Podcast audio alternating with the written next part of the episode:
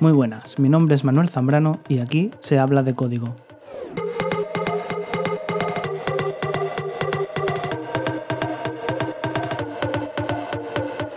Bienvenidos a Aquí se habla de código, un podcast dedicado a charlar sobre temas relacionados con el mundo tecnológico y de la programación.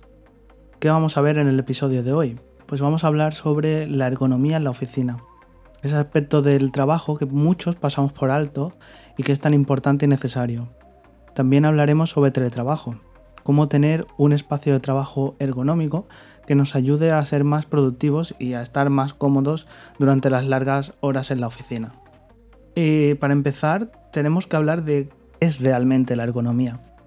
La ergonomía es un término que viene del griego ergo, que significa trabajo, y nomoi, que significa leyes, es decir, leyes del trabajo lo que sugiere que, es una disciplina que se encarga de dictar unas ciertas normas para trabajar correctamente y en nuestro caso de forma saludable. En nuestro caso nos interesa concretamente lo relativo a la oficina y al manejo de materiales y el equipo de trabajo en la oficina. Pero ¿por qué, ¿por qué, es importante la ergonomía? La ergonomía es un tema muy importante porque derivadas de una mala ergonomía en la oficina o en el puesto de trabajo, existen muchas lesiones que podemos sufrir a medio o a largo plazo. Es decir, que podemos estar sufriendo una lesión, no darnos cuenta, pero eh, que repercuta a largo plazo. Por ejemplo, lesiones musculoesqueléticas como dolor en los dedos, en las muñecas, la espalda, los riñones, las piernas y otras partes del cuerpo. También, eh, por ejemplo, rigidez en las articulaciones, pérdida de movilidad, molestias en el movimiento de ciertas partes, etc. Todo esto sin olvidarnos de las lesiones en la visión, que son muy frecuentes en este tipo de trabajos con pantallas.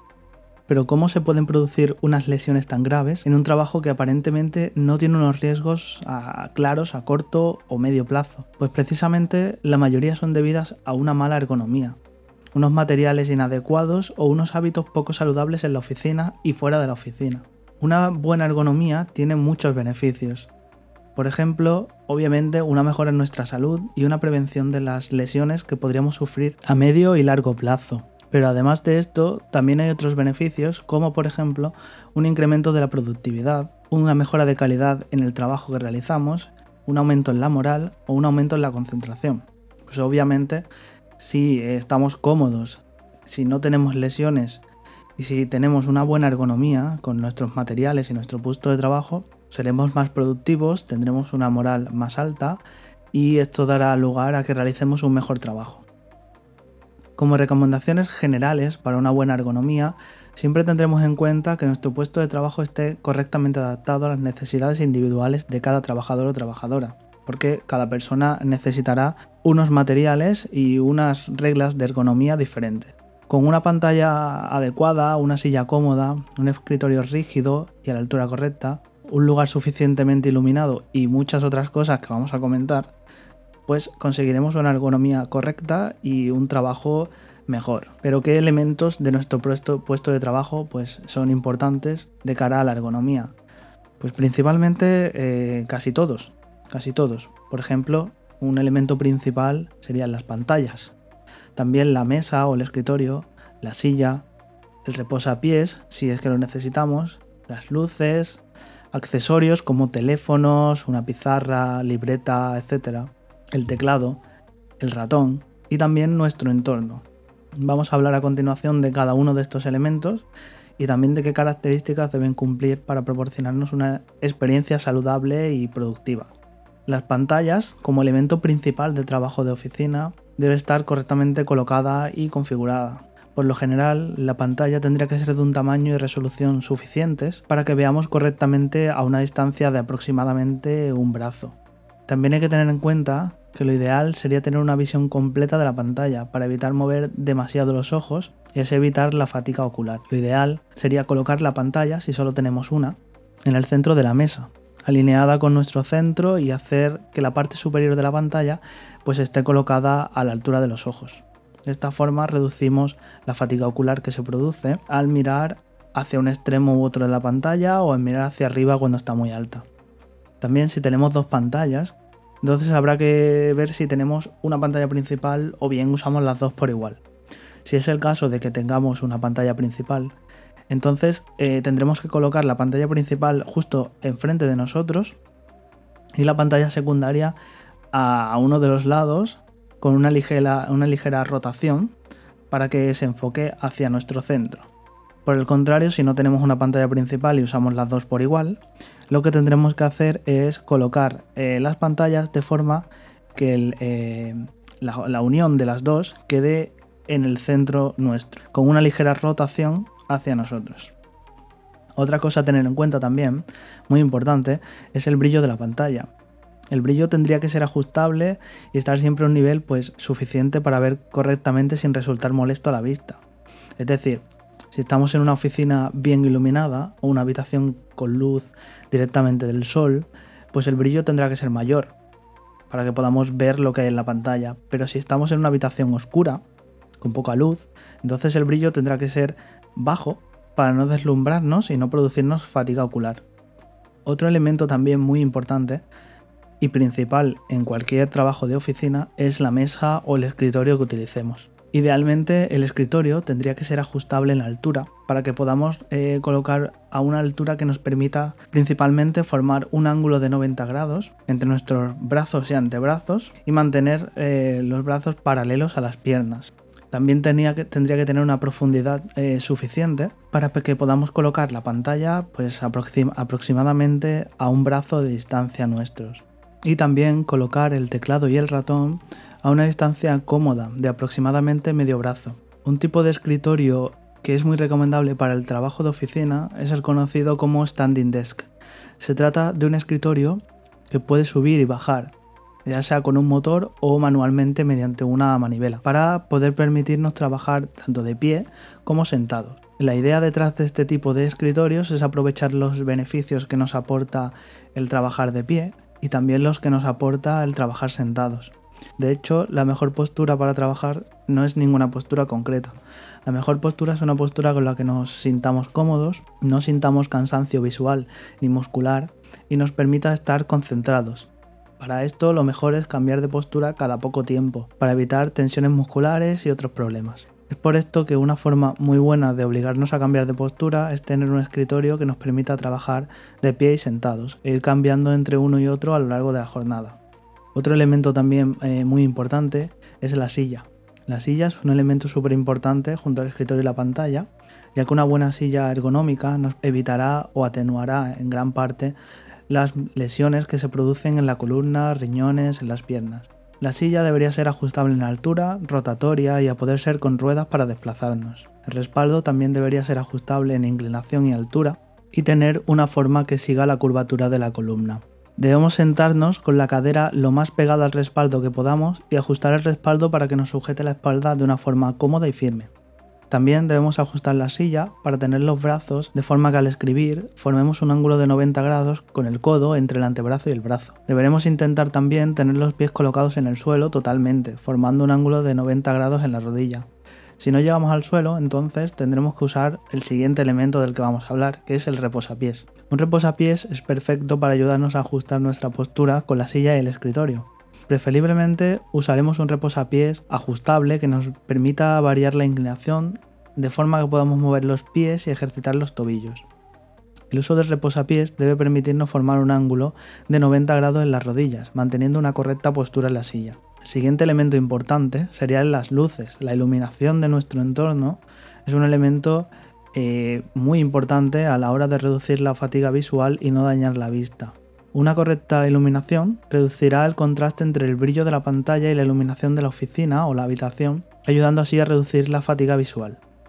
Lo ideal es disponer de una luz de techo que proporcione luz de forma global y de una o varias luces de escritorio, por ejemplo un flexo o una lámpara que proporcionen una luz más focalizada en nuestra mesa. No debemos apuntar la luz del escritorio hacia nosotros, sino más bien hacia bien la pared o el escritorio, pero nunca directamente hacia nosotros. Podemos tener también en nuestro entorno de trabajo accesorios que utilicemos como por ejemplo un teléfono, una libreta, una calculadora, etc.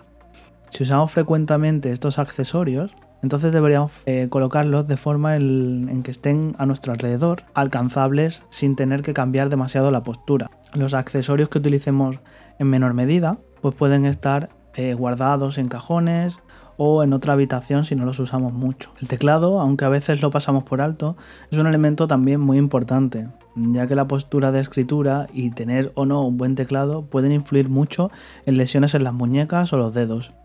Un teclado debería tener un tacto cómodo y preciso en las teclas, y debemos colocarlo a una distancia en la que podamos escribir cómodamente sin estirar el brazo ni flexionar. Los brazos deben formar 90 grados en los codos y estar paralelos a las piernas. También ayuda a que el teclado esté ligeramente inclinado para que mantengamos las muñecas rectas y en una postura natural. El ratón, a su vez, también debe ajustarse al tamaño de nuestra mano y nuestros dedos. Debe tener el tamaño necesario para que no tengamos que cerrar ni que abrir demasiado la mano. También un elemento esencial es el ordenador. Si tenemos un ordenador de sobremesa y lo podemos colocar debajo de la mesa o del escritorio, nos ayudará a mantener libre el espacio de trabajo y a disponer de un espacio pues, más limpio y menos estresante. Si no podemos, lo colocaremos en un extremo de la mesa de forma que impida lo menos posible nuestro flujo de trabajo. En cambio, si tenemos un portátil y disponemos de una pantalla externa, lo ideal sería colocar el portátil en un soporte vertical que nos permita colocarlo detrás de la pantalla o a un lado. Si queremos usar el portátil como pantalla secundaria o principal, porque no tenemos una pantalla externa, lo ideal sería colocarlo en un soporte alzador que permita colocarlo a la altura de los ojos, igual que lo hacemos con la pantalla. Por último, otro elemento importante de nuestro eh, puesto de trabajo es el entorno. El entorno eh, dependerá de cada localización y puede tener ruido, puede tener cables, puede tener todo tipo de cosas que nos impidan el correcto funcionamiento o incluso nos provoque ciertas lesiones. Por ejemplo, un ruido excesivo puede provocar, si es muy prolongado a lo largo del tiempo, lesiones en los oídos. Y unos cables mal organizados, unos cables que estén tirados por el suelo, unos cables pues que estén por todas partes, podrían incluso provocar algún accidente laboral. Así que por nuestra seguridad sería mejor trabajar pues, en entornos tranquilos, sin demasiados ruidos y mucho menos prolongados, y con los cables bien organizados y recogidos. Ahora en esta época, mm, muchas empresas han optado por el teletrabajo y muchos estamos teletrabajando. Eh, aparte, cuando todo esto acabe, estoy seguro de que muchas empresas seguirán optando por el teletrabajo. Por tanto, eh, vamos a ver algunas recomendaciones para llevarlas a cabo cuando estemos trabajando desde casa. Algunas también se pueden aplicar a cuando estemos en la oficina, como por ejemplo los descansos y momentos de concentración. ¿vale? Tenemos que aprender a establecer unos periodos de descanso y unos periodos de concentración para poder mantener la productividad a lo largo del día como seres humanos que somos, no podemos mantener una alta concentración por un periodo muy largo de tiempo. Que esto no nos hace ser ni malos trabajadores ni menos competentes, simplemente pues el ser humano es así. Por eso tenemos que gestionar los tiempos de descanso y realizar pausas después de periodos de una alta concentración. Por ejemplo, cada 40 minutos podemos usar pues unos 5 o 10 minutos para hacer ejercicios con el cuello, los hombros, los brazos, eh, enfocar la mirada en una parte lejana para ayudar a reducir la fatiga visual, ir al baño, estirar las piernas, ir a beber agua, etc. La cuestión es eh, hacer un pequeño descanso cada cierto tiempo. De esta forma, pues nos evitaremos saturarnos y conseguiremos empezar el siguiente periodo de concentración de una mejor forma. Una técnica muy conocida para gestionar estos descansos es la técnica de Pomodoro, que propone justamente esto, eh, periodos de concentración y trabajos plenos seguidos de pequeños descansos. También eh, tenemos que aprender a gestionar las distracciones. Es muy común que cuando estamos en la oficina o cuando estamos en casa y tenemos un, momento de concentración, estamos eh, resolviendo una tarea, estamos metidos en la tarea, si tenemos una distracción porque nos llega una notificación de WhatsApp, de correo, porque viene un compañero a preguntarnos algo o cualquier otra cosa, sería difícil que luego, después de esto, consigamos retomar la tarea con la que estábamos con el mismo nivel de concentración. Es por esto que tenemos que aprender a gestionar las distracciones y en la medida de lo posible, por ejemplo, silenciar las notificaciones y, y mirarlas solo cuando podamos hacerlo eh, pues esto ayuda mucho, ¿vale? Entonces, por ejemplo, mm, que nos llegan notificaciones, pues o bien las ignoramos o las tenemos silenciadas, ya las miraremos después. Eh, otra cosa que también podemos hacer cuando sea posible, pues es apuntar lo que nos ha causado la distracción seguir con la tarea con la que estemos y luego, cuando ya hayamos terminado la tarea, pues ir a resolver lo que fuese que nos iba a distraer. Por ejemplo, nos viene un compañero eh, con alguna duda porque necesita ayuda con algo. Pues podemos decirle que lo apuntamos y cuando acabemos la tarea le avisaremos. ¿Vale? Entonces eh, nos apuntamos pues en un POSIT, en nuestra aplicación de notas o donde sea, eh, hablar con Pepito. ¿Vale? Entonces cuando acabemos la tarea, inmediatamente vemos que tenemos apuntado hablar con Pepito. Pues ahora vamos a hablar con Pepito, resolvemos su problema y volvemos a hacer otra tarea. Pero no nos hemos interrumpido la tarea por la mitad y hemos sido productivos durante todo el periodo mm, de concentración que requería esa tarea. ¿Vale? Hay muchas formas de gestionar las interrupciones. Esto daría para otro capítulo entero, que a lo mejor pues ya lo hablamos en otro capítulo. Pero básicamente lo que tenemos que intentar es no perder la concentración en la medida de lo que sea posible. ¿Vale? Porque si es algún evento que no podemos rechazar porque tenemos una reunión y justo estábamos haciendo una tarea y tal, bueno, pues ahí habrá que ir a la reunión y, luego continuar con la tarea. Pero si lo podemos evitar, es mejor eh, posponer notificaciones, eh, distracciones, eh, cualquier otra cosa que no sea imprescindible, terminar la tarea y luego resolver esa distracción.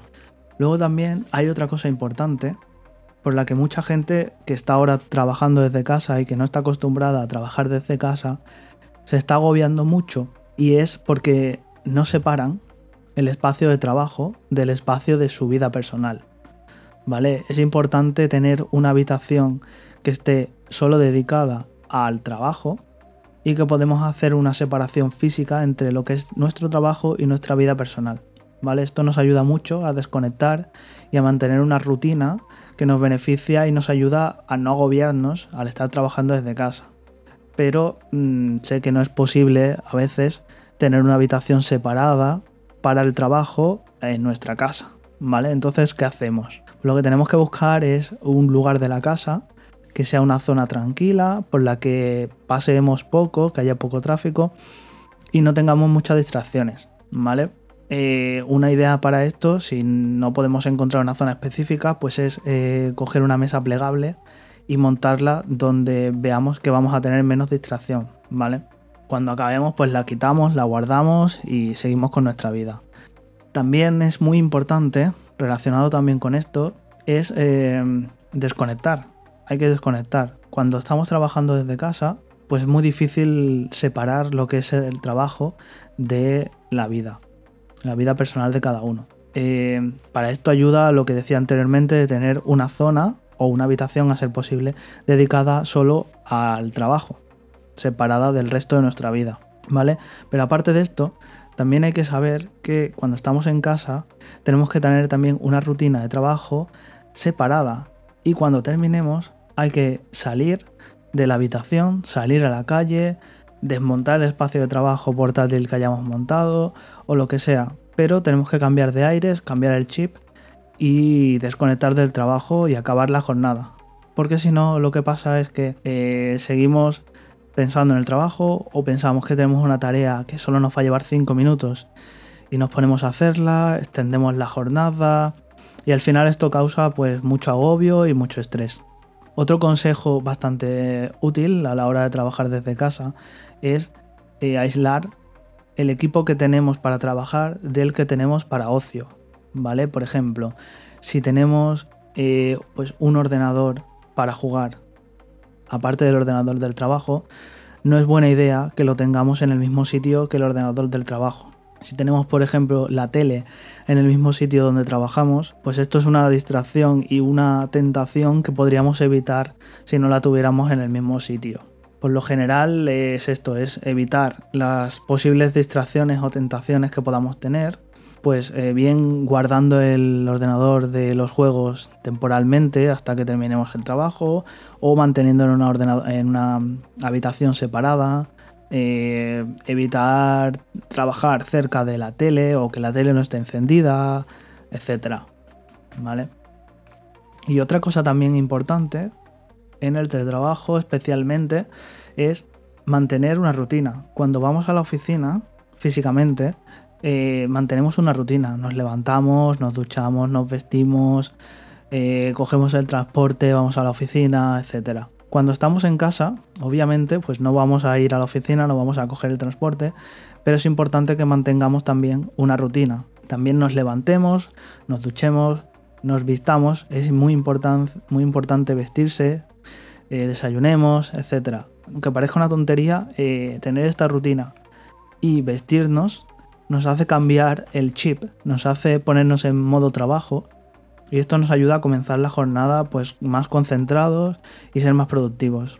Em, es difícil cuando estemos en casa, pues el tema social, el mantener el contacto, aunque estemos a distancia, no es lo mismo que estar en la oficina, ya lo sabemos. Pero hay herramientas que nos ayudan un poco a, disminuir esta sensación de, soledad.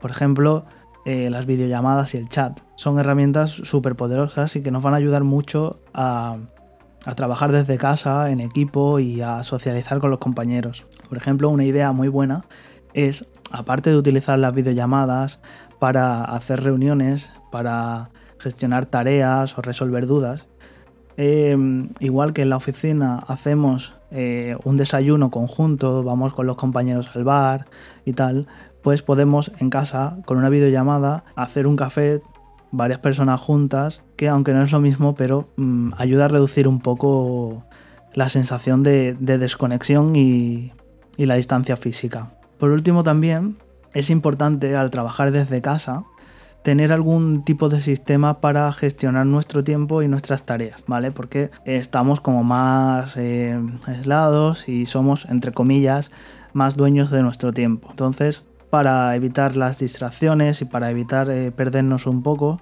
pues hay que saber gestionarnos las tareas y ayudarnos de herramientas como metodologías eh, de gestión de tareas y de proyectos y aplicaciones. Por ejemplo, en mi equipo utilizamos Kanban como metodología hace bastante tiempo.